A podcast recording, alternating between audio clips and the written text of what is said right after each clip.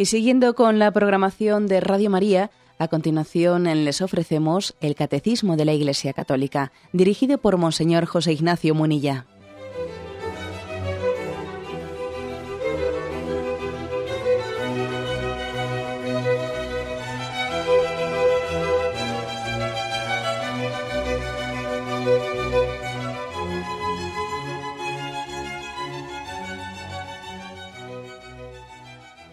Un cordial saludo a todos los oyentes de Radio María. Un día más, con la gracia del Señor, proseguimos el comentario del Catecismo de nuestra Madre la Iglesia.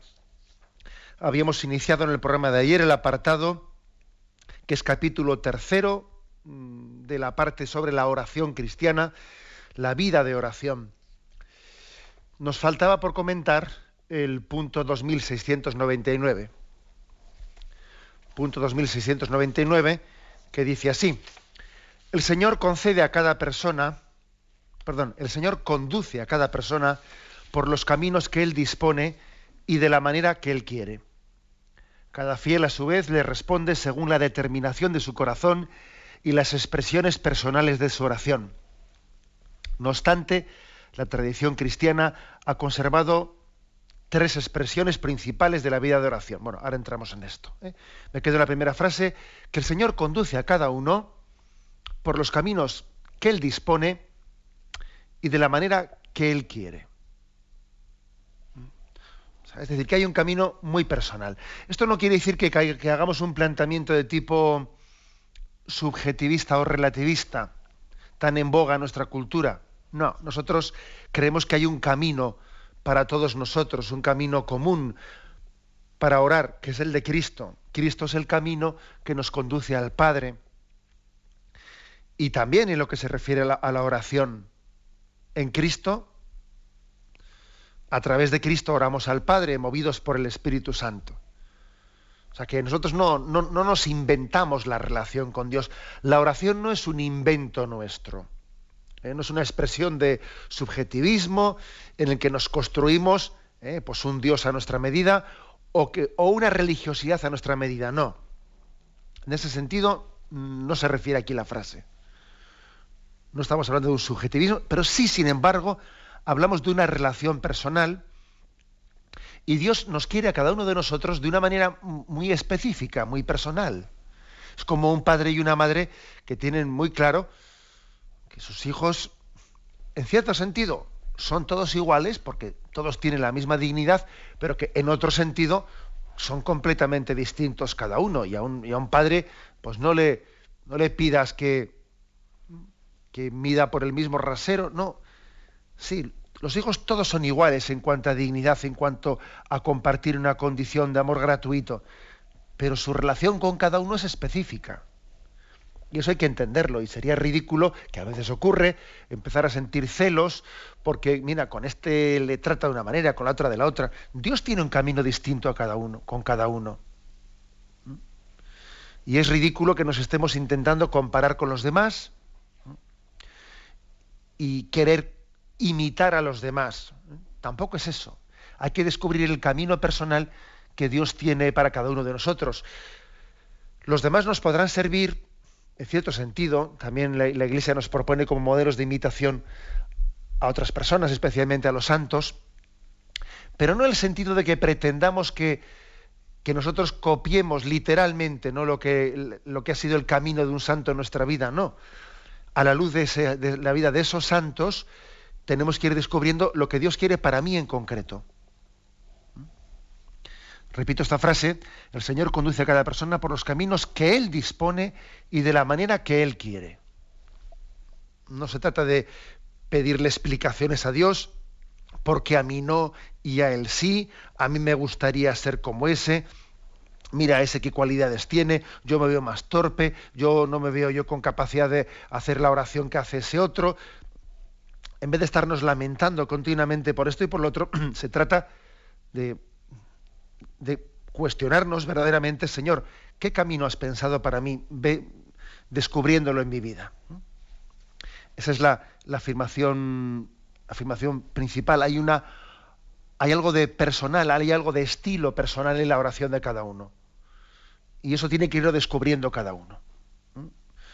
Por eso sirven los métodos de oración, sirven un cursillo de oración, pero no deja de ser todo eso bastante teórico hasta que luego no te pongas tú personalmente ante el Señor. Y, en tu coloquio personal establezcas una relación personal. ¿eh? Cada fiel, a su vez, le responde según, según la determinación de su corazón y las expresiones personales de su oración. Por eso es muy difícil estar diciendo, a ver, ¿qué oración, es, qué oración está mejor hecha? ¿Esta o la otra? Como si la oración, el valor de la oración, la calidad de la oración, pudiese medirse por las palabras que allí se han pronunciado. Obviamente, nosotros no podemos medir la calidad de una oración, sino Dios solamente la conoce. dicho esto, eh, dicho esto en el que, como veis, se da un margen muy grande a, bueno, pues a la creatividad de cada uno o a la relación personal que Dios tiene con cada uno, hay un margen muy grande, ¿no? A esa creatividad se dice, no obstante, continúa este punto, la tradición cristiana ha conservado tres expresiones principales de la vida de oración. La oración vocal, la meditación y la oración de contemplación. ¿eh? En los próximos puntos el catecismo va a explicar, iremos explicando estas tres formas, expresiones principales de oración. Oración vocal, oración de meditación y oración de contemplación, que tienen un rasgo fundamental en común, dice, el recogimiento del corazón.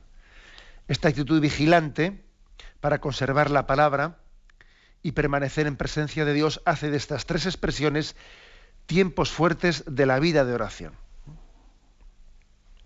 Tres expresiones, pues, vocal, mm, meditación y contemplación, pero que tienen algo en común. Ojo, y es el recogimiento del corazón. Aquí se nos refiere, se nos envía al punto 2536 del Catecismo, en el que se decía, la oración, perdón, el corazón es la morada donde yo estoy o donde yo habito, según la expresión semítica o bíblica, donde yo me adentro. Es nuestro centro escondido, inaprensible, ni por nuestra razón ni por la de nadie. Solo el Espíritu de Dios puede sondearlo y conocerlo.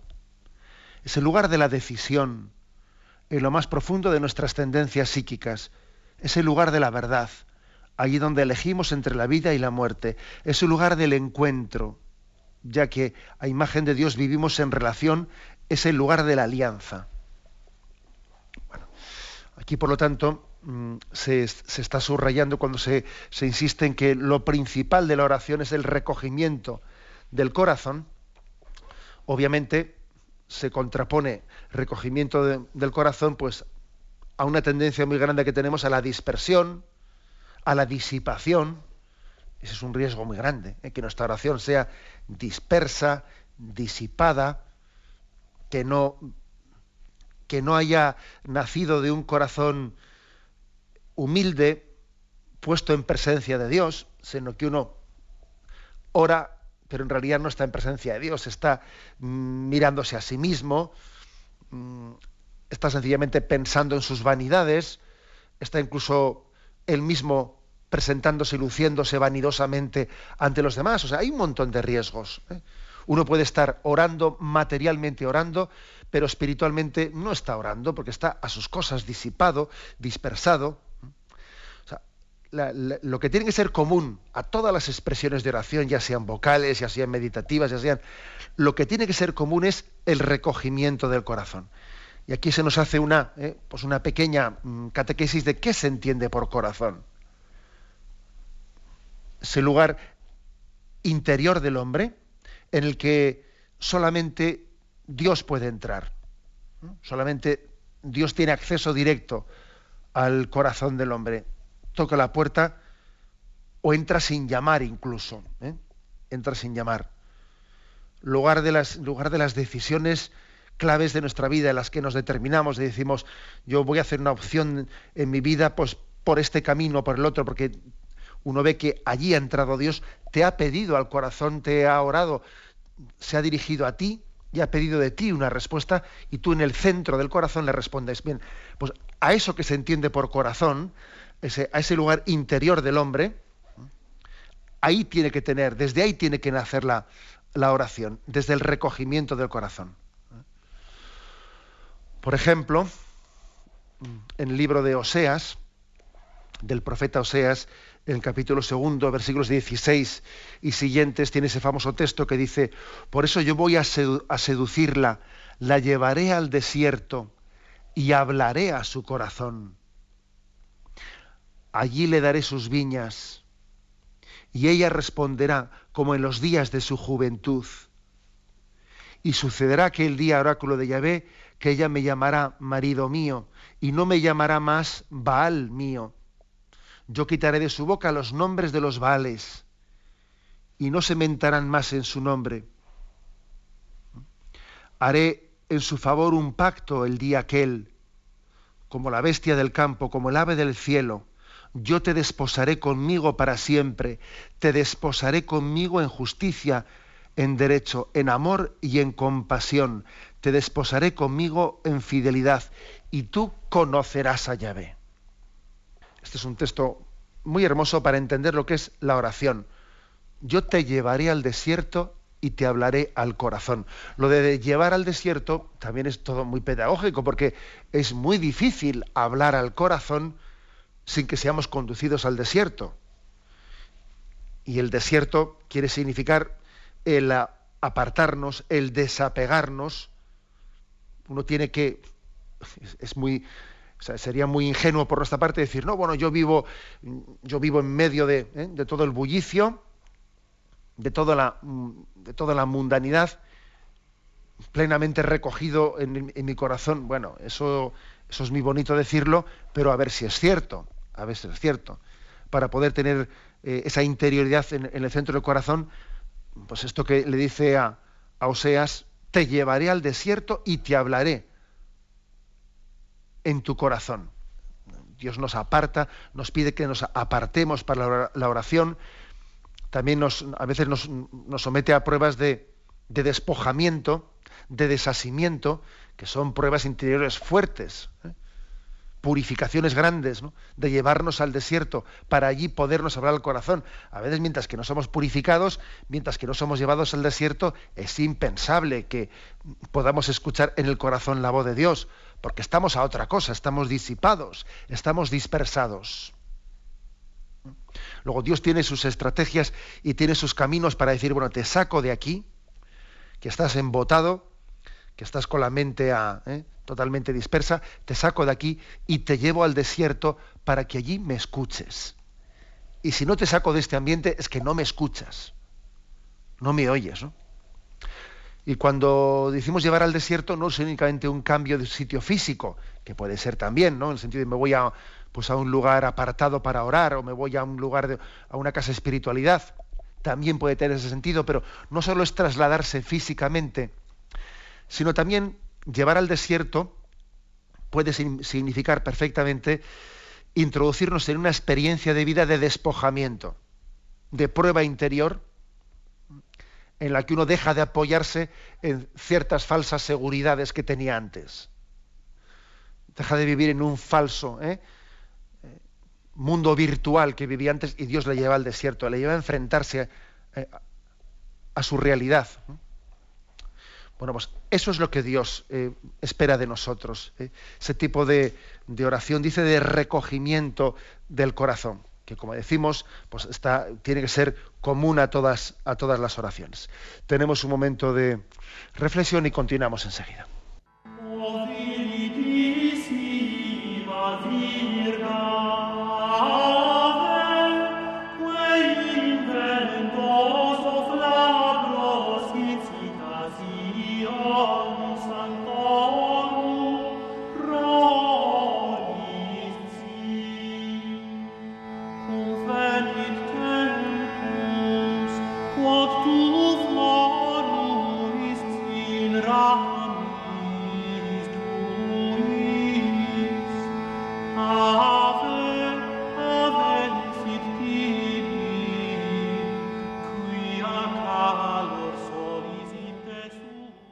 Continuamos en esta edición del Catecismo de la Iglesia Católica y entramos en este primer artículo que es el de la oración vocal.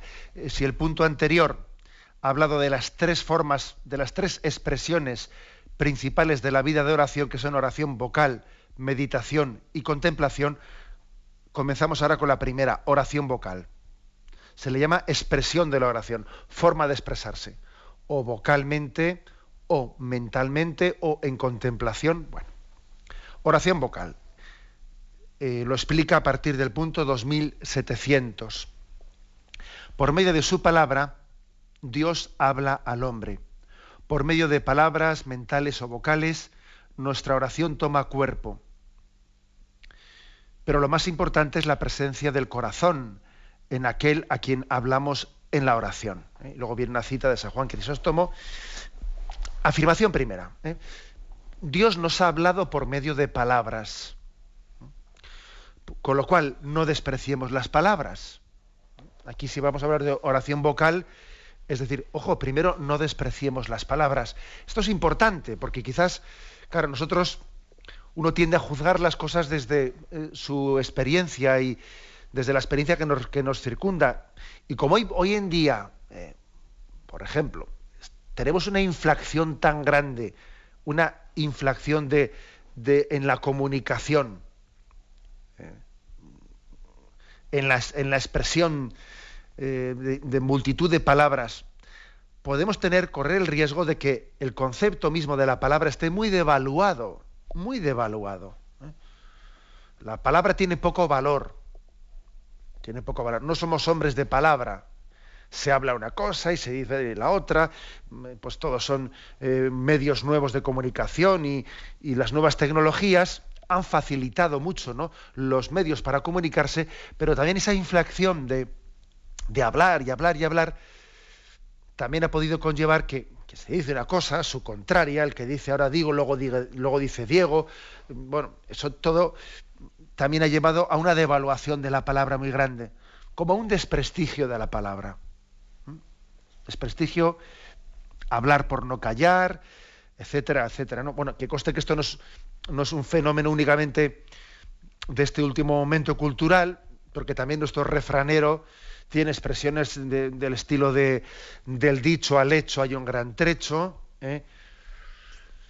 Y bueno, pues una cosa es predicar y otra cosa es dar trigos, es decir, hay muchas expresiones en el refranero que nos ponen en, guardia ante, ante la posibilidad de utilizar la palabra de una manera superficial.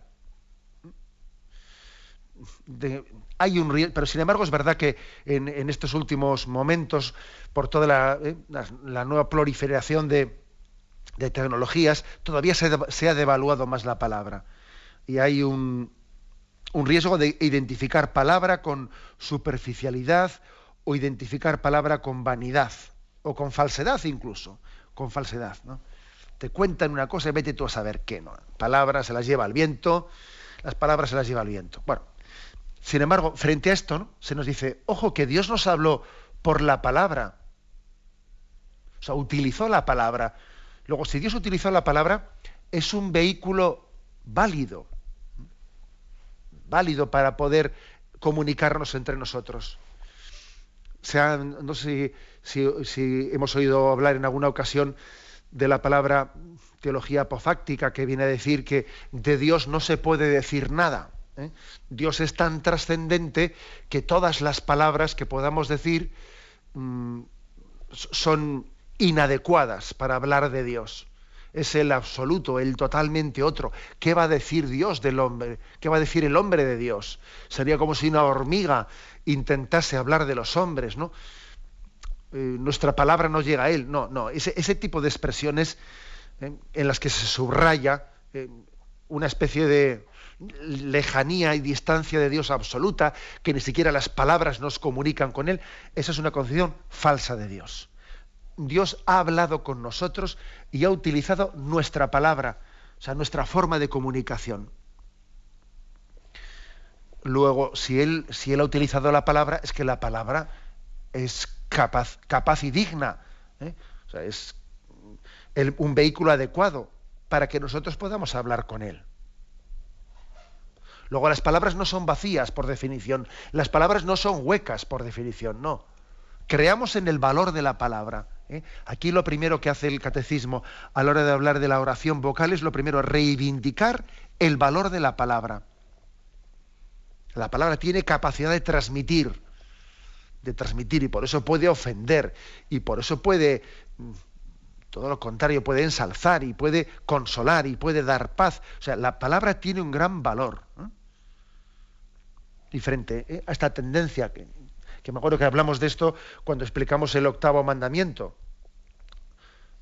El octavo mandamiento, que existe hoy en día casi una, mm, un desdibujamiento de qué palabra es insulto y qué palabra es piropo, y a veces se utilizan insultos para piropear, y otras veces se, utilizan piropos, ¿no? Eh, el sentido irónico para insultar. Y dice, no, pero, hombre, pero qué lío es esto. frente a esta eh, tendencia a deformar el valor de la palabra, nosotros reivindiquemos el valor de la palabra. Eh, reivindiquémoslo con, con firmeza. Dicho esto, sigue, hace, una, matización que es eh, que existen, por lo tanto, palabras, dice, bien sean mentales o vocales. ¿A qué se refiere aquí mentales o vocales? Bueno, pues que uno puede estar haciendo una oración vocal en voz alta o en su interior. Yo, por ejemplo, puedo rezar el Padre Nuestro de manera que se oiga, eh, pero también puedo rezar una oración vocal mentalmente, interiormente. Por cierto, que ha habido, yo creo que eso ya se va, vamos, cada vez hay menos personas, ¿no? Pero sí que a veces hemos visto a personas mayores, personas mayores que están en la iglesia, que no saben hacer oraciones vocales interiormente, sino que cuando rezan tienen que hacerlo bisbiseando, porque no son capaces de, eh, bueno, a veces, pues si queréis un poco por falta de educación, eh, no en el sentido de ser mal educado, quiere decir, no, ¿eh? sino de, no haber sido educado o introducido en ello. Yo pienso que eh, a, algunos les, suele molestar que alguna persona esté en la iglesia y esté bisbiseando, porque ves que es una persona que no ha aprendido, no ha aprendido a hacer una oración vocal, pero mentalmente. Bueno, pues yo creo que ahí tenemos que tener paciencia y desde luego no impacientarnos. Por eso que al Señor le encantaría, le encantará que todos tengamos nuestra libertad para poder expresarnos, ¿no? Pero bien, lógicamente hay que aprenderlo también, ¿eh? tal y como dice aquí el catecismo. Oraciones vocales hechas también mentalmente, especialmente cuando estamos acompañados de los demás. Lo principal, lo principal es que exista una armonización de la voz con el corazón. Eso es lo principal. ¿eh? Y aquí para, para poder explicar esto, ¿eh? Para poderlo subrayar especialmente, se nos viene, se nos ofrece una cita de San Juan Crisóstomo. Que, la oración, que nuestra oración se oiga no depende de la cantidad de palabras, sino del fervor de nuestras palabras. ¿eh? Que nuestra oración se oiga, lógicamente se refiere a que llegue a Dios. Para que mi oración llegue a Dios, ¿eh? para que sea oída por Dios, que sea escuchada por Dios, no depende de la cantidad de nuestras palabras. El mismo Jesús dice en el Evangelio, cuando oréis no uséis muchas palabras, porque tiene su riesgo usar muchas palabras. Otra cosa es que quizás digamos una palabra muchas veces dejando que nos empape y nos penetre. Pero se insiste, no depende de la cantidad, ¿eh? sino de la intensidad. Dice literalmente, sino del fervor de nuestras almas. ¿Qué significa la palabra fervor. La palabra fervor es intensidad en, el en, la vivencia religiosa, en el sentimiento religioso. Fervor es fe con ardor. Es una fe ardiente, es una fe perseverante. Es algo así, sería como aplicar eh, eh, esa, esa palabra que dice el ángel a la iglesia de la Odisea, en Apocalipsis 3, capítulo 15, ¿no? Le reprocha su conducta porque es tibia, ¿eh? porque no, es ni fría ni caliente. No eres ni frío ni caliente y te voy a vomitar de mi boca. Está hablando a su de, su conducta, pero bien podríamos también aplicar ese pasaje del libro del Apocalipsis, de esa tibieza, de ese no ser ni frío ni caliente, ¿no? de pretender estar a, eh, pues en un terreno intermedio entre la santidad y el pecado, ¿no? la tibieza. Bueno, pues eso que se le reprocha en su vida moral a la iglesia de la Odisea, no ni frío ni caliente, también se nos puede reprochar en cuanto a nuestra vida de oración. Dice, bueno, pues no, eres ni frío ni caliente, no tienes fervor, no tienes fervor.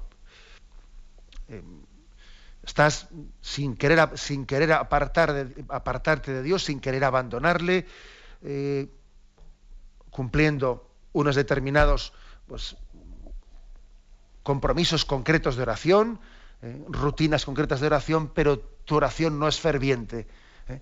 Apliquemos también ¿no? a, esta, eh, a esta vida de oración ese reproche que se le hace a la iglesia de la Odisea, para salir de nuestra tibieza, para salir de nuestra mediocridad.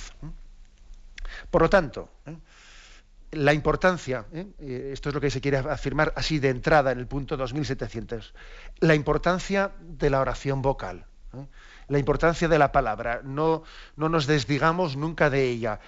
Y eh, el hecho de que ¿eh? estemos en una sociedad en la que haya tanta inflación de la palabra, devaluación de, la palabra, no por eso nosotros caigamos en la, en la falsa percepción de decir, no, la oración vocal, la oración de las palabras es una oración que tiene menos valor, es una oración más imperfecta, la oración, la oración más pura, de los puros, de los iniciados, de los introducidos, es otro tipo de oración, la oración que ya no usa palabras, que únicamente muestra afectos ante Dios. No, no, no, no, no vayamos por ahí, porque esa esa no es la enseñanza real de Jesús en el Evangelio.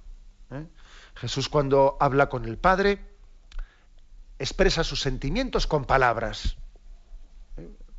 Luego no pretendamos hacer de la oración algo difuminado, desencarnado, ¿eh?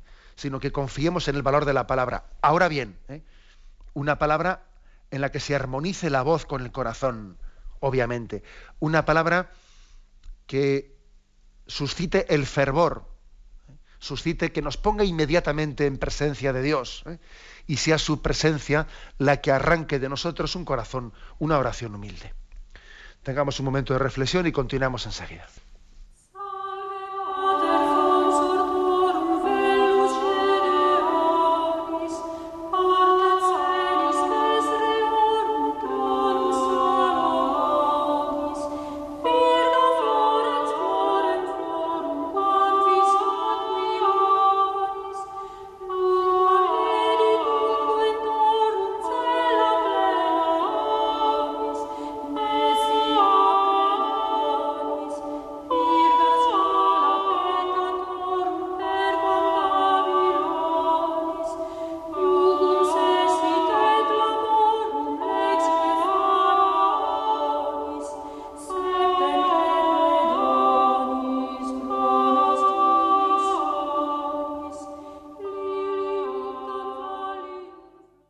Escuchan el programa Catecismo de la Iglesia Católica con Monseñor José Ignacio Munilla.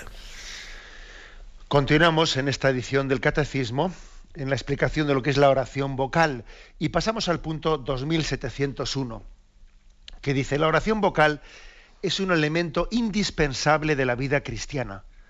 A los discípulos atraídos por la oración silenciosa de su maestro, este les enseña una oración vocal el Padre Nuestro.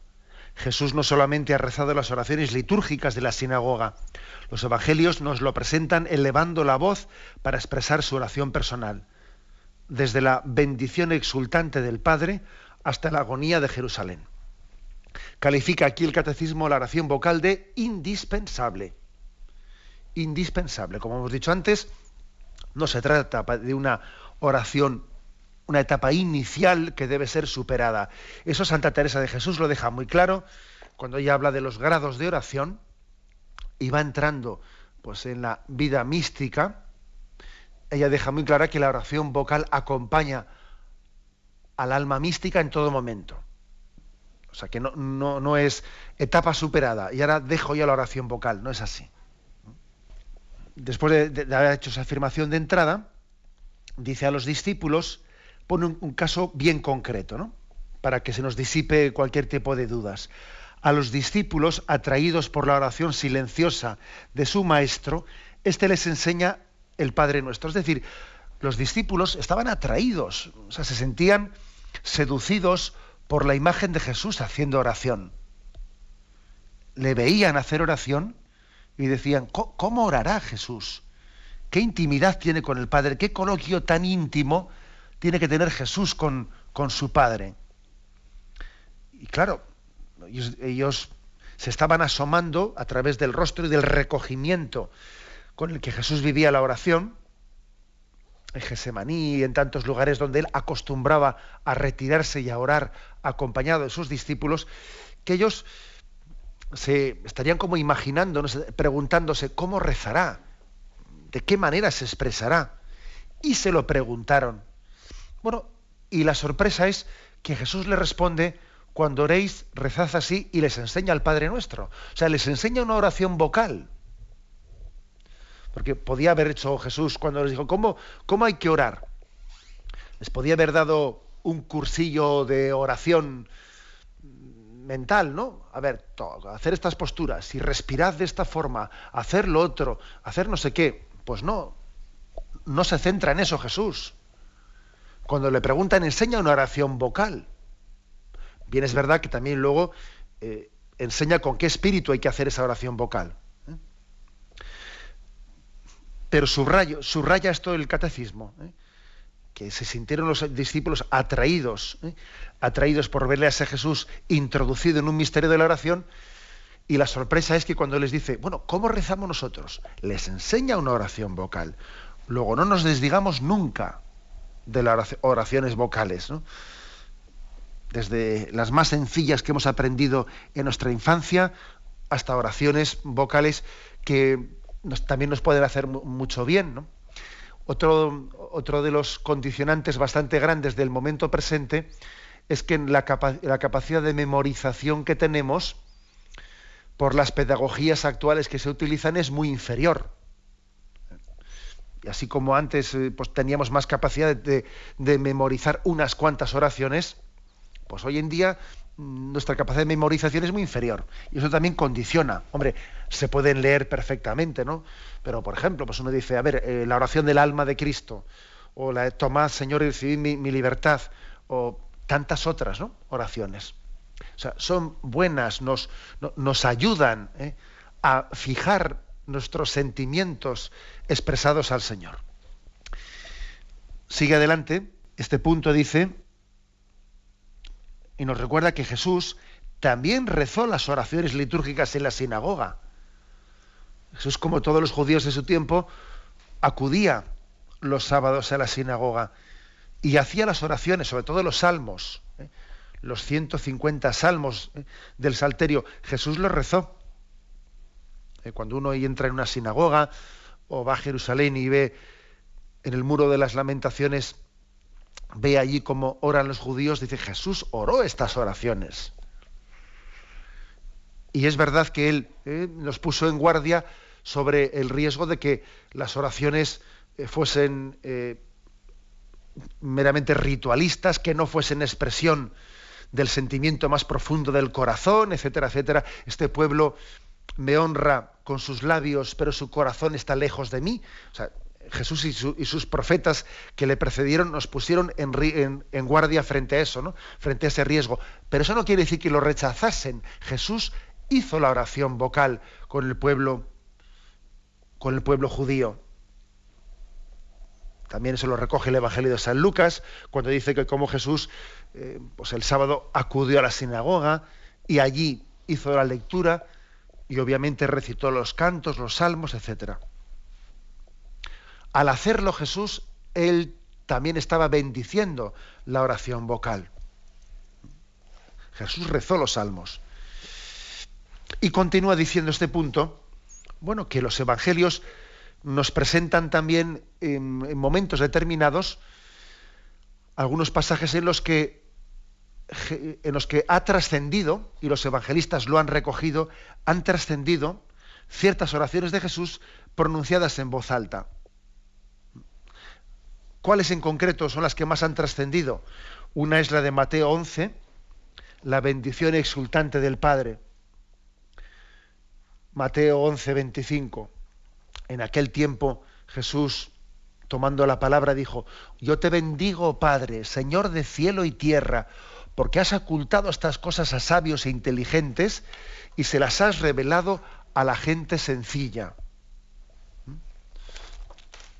Es decir, esta, esta oración expresa la necesidad que tenía ¿eh? Jesús de glorificar al Padre. ¿Y por qué? Pues glorificaba al Padre por tantas cosas buenas que veía a su alrededor. Porque veía a los niños a su alrededor, veía a tantas personas hambrientas y sedientas de que Jesús les explicase las parábolas del reino.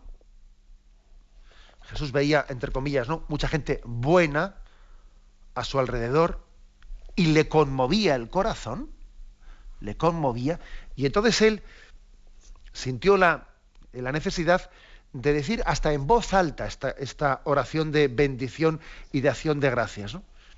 Qué importante es que nos demos cuenta que cuando uno es verdaderamente agradecido, cuando está verdaderamente conmovido por algo, lo lógico es que lo exprese, e incluso que lo exprese en voz alta. La importancia de decirlo, gracias Padre, yo te bendigo Padre. Las cosas cuando son verdaderas también necesitan ser dichas, ¿no? ¿Os acordáis que cuántas veces nos han dicho de pequeños? De pequeños, eh, ¿qué se dice? Cuando nos daban algo, ¿no? Queriendo que aprendiésemos a decir gracias. Bueno, pues di gracias, o sea, dilo. También es importante que expresemos lo que llevamos en el corazón, porque si uno resulta que teóricamente, que, que, en teoría, ¿eh? si en teoría está agradecido, eh, es consciente de que tiene mucho por lo que dar gracias, porque tiene está rodeado de muchos dones, pero no lo dice, no lo expresa, incluso no lo expresa en voz alta, en voz alta, los dones no reconocidos, al final eh, tienen el riesgo de perder la conciencia de que son dones. Y en esto el Señor nos ha enseñado a expresarnos, a expresarnos. Cuando Jesús dice, eh, le, le, reprocha, ¿no? Cuando entra en Jerusalén, le reprocha que tantos le alaben y le estén invocando, etcétera, ¿no? Dice, haz que estos se callen, ¿no? Y Jesús dice, si estos se callan, gritarán las piedras. Alaba y bendice a Dios. Alaba y bendice su nombre. Y bendícelo por, los que, por aquellos que los maldicen. Porque también a veces se maldice el nombre de Dios. Tú bendícelo y repara también con esa bendición y con esa acción de gracias tus momentos de silencios, de cobardías, tus palabras indebidas, ¿no? Abre la boca para alabar a Dios, para darle gracias, ¿no? O sea, que Jesús lo hizo, lo hizo. ¿eh? Tuvo momentos de bendición exultante. Y en voz alta, ¿eh? en voz alta. Luego, este es un caso concreto que se pone. El, el segundo es el de la agonía de Gesemaní, Marcos 14, 36. ¿eh? Un momento diferente, bien diferente del anterior. Si en el anterior Jesús estaba lleno de gozo viendo ¿eh? la bondad de todos los que le rodeaban y bendijo a Dios y le dio gracias por la fe de los sencillos, por la fe de los sencillos, ahora está en Gesemaní, en la víspera de su pasión, angustiado, con todo el peso, ¿eh? con todo el peso de la cruz eh, sobre él. Y entonces se dice que Jesús tuvo ese coloquio, ese coloquio con el Padre, en el que dijo, Padre, todo es posible para mí, aparta de mí este cáliz, pero que no se haga mi voluntad sino la tuya, que no se haga lo que yo quiero, sino lo que tú quieres. Una situación totalmente contraria, pero sin embargo nos enseña Jesús la misma lección. O sea, cuando alguien, cuando alguien sufre, debe de expresarlo. También nuestra herida, nuestra herida tiene que supurar delante de Dios. Qué importante es que expresemos nuestra angustia, nuestro miedo. Los salmos nos enseñan mucho a hacer esto. Nos enseñan a, a expresarnos, a abrirnos como un corazón abierto delante de Dios tengo miedo, eh, sufro, no me dejes solo, ven deprisa a socorrerme, etcétera, ¿no? Digamos que eh, Jesús nos ha enseñado, la Sagrada Escritura nos enseña no a decir palabras bonitas. A ver, di palabras bonitas a Dios. No. No se trata de, no se trata de buscar estéticamente palabras bonitas, sino mm, di lo que sientes, di la verdad de tu corazón. A Dios háblale sin estar pensando en si lo que dices es bonito o es feo. Exprésate en sinceridad delante de Él. Esto es lo que también se muestra en Gesemaní. Si es posible, aparte de mí este cáliz, ¿no? Porque vive una angustia de muerte, porque, porque una jauría me está rodeando, etcétera, como todos los salmos dicen, ¿no? Se reparten a suertes mi túnica, se burlan de mí. Oh Padre, sale en mi defensa, no me dejes solo, etcétera. Todas esas expresiones de Jesús en Gesemaní, que son recogidas por los salmos, y, en esa, lectura de los salmos la Iglesia las ve como eh, una, un cumplimiento, ¿no? Por adelantado de lo que va a ser la pasión de Jesucristo, nos enseñan a orar. Nos enseñan a orar en una oración vocal. Bien sea para expresar el gozo, la alegría, el agradecimiento o para expresar la angustia, el miedo, el temor. El caso es que la palabra, la oración vocal, nos lleve a abrir el corazón, a ser un libro abierto. Hay personas que tienen esa, ese don en la relación personal. Dijo, este, este, es de los que viene y se abre como un libro abierto. Da gusto con una persona así. ¿eh? Sabes perfectamente a qué atenderte con ella, porque es muy sencilla y te expresa con mucha claridad lo que lleva en su corazón. E, eso quiere Dios de nosotros. Eso quiere Dios de nosotros. ¿eh? Que no seamos ¿eh? complicados, sino que tengamos la, prontitud de ir ante el Padre y decirle, papá, y le abramos nuestro corazón en la situación en la que estemos en ese momento. Bien, hemos, eh, hemos hecho la primera, una primera explicación de esta de la oración vocal. Lo dejamos aquí. Eh, continuaremos mañana a partir del punto 2702. Y ahora damos paso a la intervención de los oyentes. Podéis llamar para formular vuestras preguntas al teléfono 917 107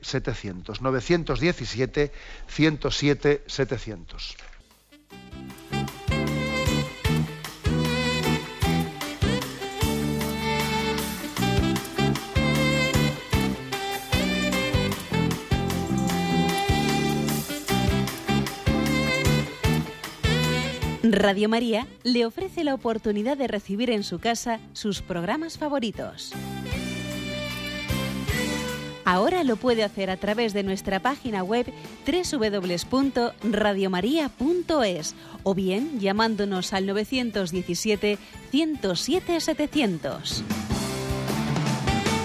Pídanos el programa que más le interesa en cualquiera de sus emisiones, especificando el día y la hora que lo ha escuchado. Solo nos tiene que decir si lo quiere en CD de audio o CD o DVD en MP3. Haga su solicitud en el 917-107-700 y en www.radiomaria.es. Radio María, más cerca de usted. Sí, buenos días. ¿Con quién hablamos? Eh, buenos días. Mire, soy Ana María. Le quería hacer una preguntita sobre lo que usted estuvo hablando ayer de la liturgia de las horas.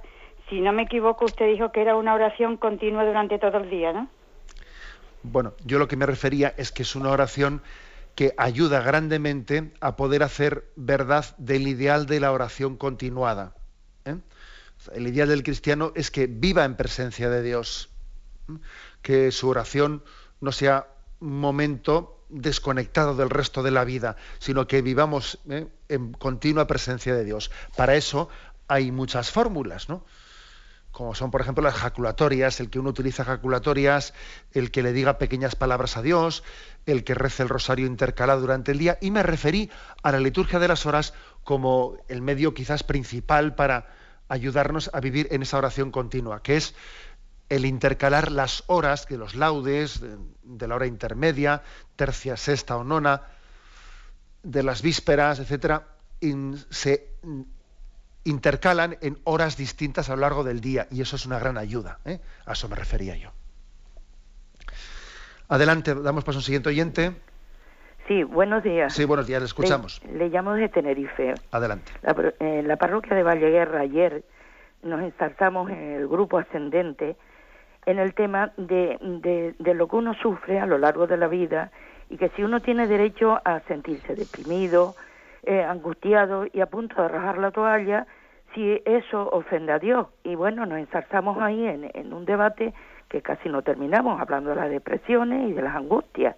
Se ofenderá a Dios por esto, Monseñor, y felicidades por el programa porque aprendemos mucho. Muy bien.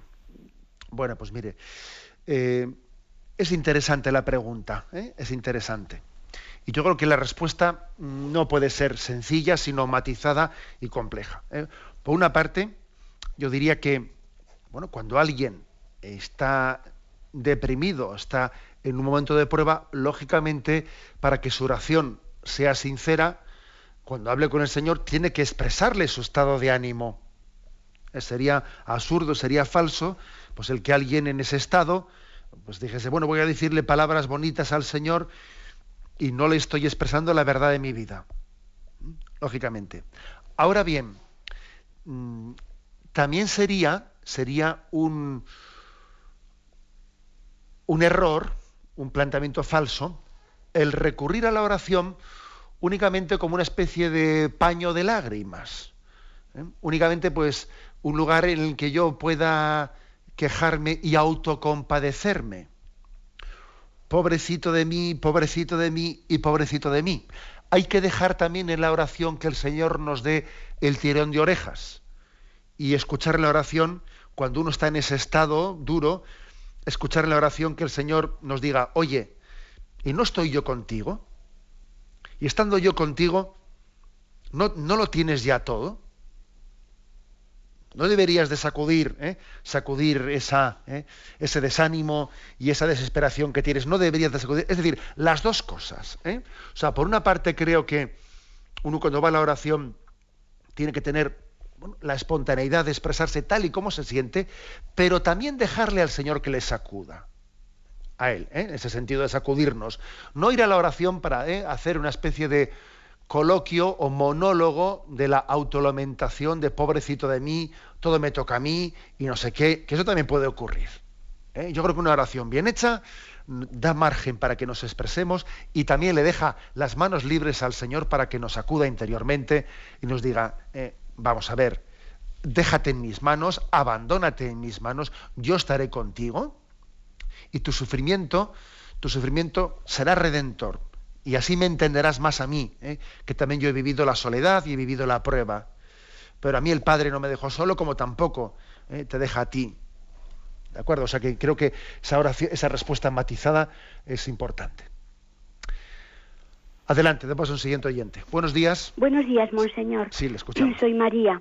Quería hacerle una pregunta muy, quizá muy tonta, eh, pero siempre he tenido la duda de si la oración vocal sirve haciéndola solo con la mente. Por ejemplo, rezar un salmo con la mente o un rosario con la mente simplemente.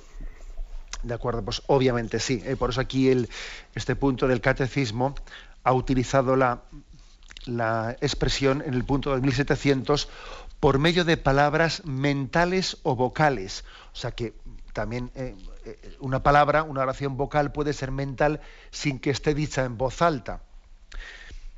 Otra cosa es que a algunas personas les convenga o nos convenga, porque tendemos mucho a despistarnos, decirlo en voz alta. ¿no? Estoy yo solo digo, bueno, voy a hacerlo en voz alta. ¿Por qué? Porque veo que tengo tal, tal disipación, me, distraigo tan fácil que como las palabras las diga únicamente mentalmente, enseguida me pierdo. Sin embargo, si las digo exteriormente, entonces me es más difícil perderme es más difícil perderme. Entonces eso, en eso cada uno tiene que ir cogiendo el pulso a su ritmo, ver qué es lo que le conviene más, ¿no? Y adaptarse a su, a, su camino eh, concreto dentro del camino que todos tenemos, pero su camino personal concreto de oración, lo que más le ayude. Adelante, damos paso al siguiente oyente. Buenos días. Buenos días. Sí, le escuchamos. Llamo desde, desde Cataluña, desde Gerona, Lampurdán, cosa que nos lo pasamos mal porque ayer quedamos desconectados a la mitad de su meditación, o sea que tenemos que trabajar todos para poder mejorar las cosas. Pido a través de, de, de, aquí también que todos nos ayuden para poder seguir teniendo esta formación que el Espíritu Santo a través de usted nos está dando. Bueno, mi pregunta es, yo mmm, trabajo de enfermera en una residencia de ancianos y cuando entro suelo ofrecer mi trabajo como oración para redimir pues mi es que tengo muchos defectos y, y para que me ayude para tirar adelante. ¿Esto sirve? Sí. Bueno, pues es verdad. Eh, con respecto a lo primero que decía la oyente, bueno, yo sé que en Radio María se lucha en muchos, en muchos frentes y también en eh, sé que estamos estos días, lo he escuchado yo, como habréis escuchado muchos de vosotros, se están dando los pasos también para la compra de alguna frecuencia en Cataluña para que allí puedan mejorar las emisiones. ¿eh? Es otro paso más que se da, el poder también comprar allí esa, esas frecuencias en, en, Cataluña y todos colaboraremos en ello, que es otro reto muy importante. Bueno, con respecto a la pregunta eh, que hace el oyente, obviamente mm, es muy importante cómo nosotros redimimos ¿no? nuestro, nuestro pecado, cómo, cómo purificamos nuestro pecado. Una, una, forma es la de pedir un perdón explícito por él. Señor, perdona mis faltas. Pues nos lo enseña la Sagrada Escritura hacerlo. Pero también existe una forma de purificación no únicamente de petición de perdón, sino, Señor, te ofrezco el día de hoy, te ofrezco el trabajo de hoy en reparación por mis pecados. No únicamente pidiendo perdón, sino viviendo, la reparación en el fondo es vivir el momento presente en intensidad de amor, ofreciéndole a Dios, queriendo recuperar el tiempo perdido de nuestra vida. O sea, yo he perdido mucho tiempo en mi vida y ahora qué voy a hacer? Me voy a estar lamentando, me voy a estar diciendo, ay, qué mal, cuántos años en mi vida desperdicié. No, no, no, no nos perdamos en falsas lamentaciones. La verdadera reparación es aquella que dice, Señor, voy a vivir el momento presente en intensidad de amor y te lo voy a ofrecer en reparación de tanto tiempo en mi vida en el que he estado, pues, a por uvas, como se dice, ¿no? He estado, he estado perdido. Ese sentido esa oración que hace usted al comenzar el, el, trabajo en el hospital o donde sea, pues obviamente tiene una gran capacidad ¿no? de, de, reparación en su vida. Adelante, vamos a una siguiente llamada. Sí, eh, sí hola, buenos días, monseñor. Sí, adelante. Eh, Ángel de Madrid. Eh, la pregunta era, cuando oramos mentalmente, ¿puede dar la sensación de más íntimo o de mayor recogimiento? Gracias. Bueno, yo creo que no, yo creo que no es cuestión de qué sensación se dé. También las sensaciones pueden ser falsas. ¿eh? A veces puede haber personas que exteriormente pues parezca que no están tan recogidas y tienen una oración más profunda. Lo que sí que le puedo decir es que yo creo que la oración mental también puede ocurrir que alguien esté en una capilla en oración mental y, esté totalmente distraído pensando en sus cosas. ¿eh? Luego la clave no está en la sensación, eh, sino la clave está en la realidad. La oración mental no es tan sencilla, ya hablaremos de ella. Por ejemplo, hacer oración mental bien, ¿eh? sin dormirse, por ejemplo, porque es muy fácil dormirse, que te pones en una capilla y, bueno, y, te, y empiezas a pegar una cabezada, o te distraes, o tal, o sea, no es tan sencillo hacer bien la oración mental. Aquí el catecismo, enseguida vamos a empezar ahí a dar una, una, una serie de pautas de la oración mental. Por eso no, no identifiquemos oración mental es una oración eh, profunda y bien atenta. Y la oración vocal es una oración superficial y distraída. No, no. No hagamos ese silogismo porque las cosas son mucho más complejas. ¿eh? En, el fondo, en el fondo tenemos tentaciones en todo tipo de situaciones. Brevemente vamos a dar paso a una última llamada. Buenos días. Hola, buenos días. Sí, Me llamo Aurora y llamo desde Santurce. Sí. Mire, le quería hacer una pregunta. Mm, es que tenemos un sacerdote que lleva siete años con nosotros y es maravilloso. Ha crecido la parroquia porque nos enseña de todo y es persona cariñosa, buena, cercana y ahora nos lo quieren llevar a otro sitio y estamos luchando y yo pienso si lo estamos haciendo bien o qué es lo que tenemos que hacer para que nos lo deje. Ya estamos orando, por lo menos, que es lo más importante, decirle al Señor que le queremos y que nos le deje.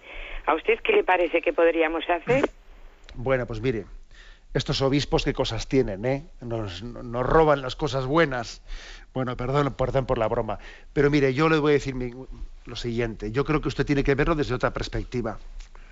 Tiene que verlo desde la perspectiva de decir, vamos a ver, el obispo y pastor de esa diócesis ha pensado en este sacerdote para otro lugar. Nosotros vamos a ser generosos y, nos vamos a desprender de él y no únicamente no es que nos lo quiten, es que nosotros también lo compartimos y si ese sacerdote es un don de, ha sido un don de Dios para ustedes, que sea también un don de Dios para nosotros. Nosotros los dones de Dios no tenemos que apegarnos a ellos. Dios pasa por nuestra vida, reparte sus dones, tenemos que cogerlos sin apropiarnos de ellos. Yo creo que es un signo de, de un auténtico amor espiritual eh, pues el verlo en esta clave. En vez de empezar, voy a empezar a coger firmas, porque no sé qué, ¿a dónde vamos con eso? Eh? ¿A dónde vamos con eso? Que eso ya le, gustaría al obispo el poder tener sacerdotes como ese, pues para, tenerlo en todos los lugares. Y, confíen también en que el sacerdote que venga, pues igual tendrá carismas distintos y hasta igual tendrá, va a tener un reto muy grande, porque ustedes igual también han, eh, pues han idealizado al sacerdote anterior y el siguiente que venga lo va a tener difícil ayúdenle mucho al, sacerdote próximo al que venga, ¿no? Y no le estén juzgando pues de una manera mm, continuamente comparándole con el anterior y poniéndole muy, difícil la capacidad de poder eh, ser instrumento de Dios para ustedes. No, véanlo bajo esta perspectiva. Confíen en Dios, confíen en sus momentos ¿eh? y que Dios ha pasado por sus vidas a través de ese sacerdote y él será ahora instrumento en otros lugares y el Señor les ayudará e iluminará de otra manera. ¿eh? Un acto de confianza en la Madre Iglesia es muy importante. Bueno, tenemos el tiempo cumplido. Me despido con la bendición de Dios Todopoderoso, Padre, Hijo y Espíritu Santo. Alabado sea Jesucristo.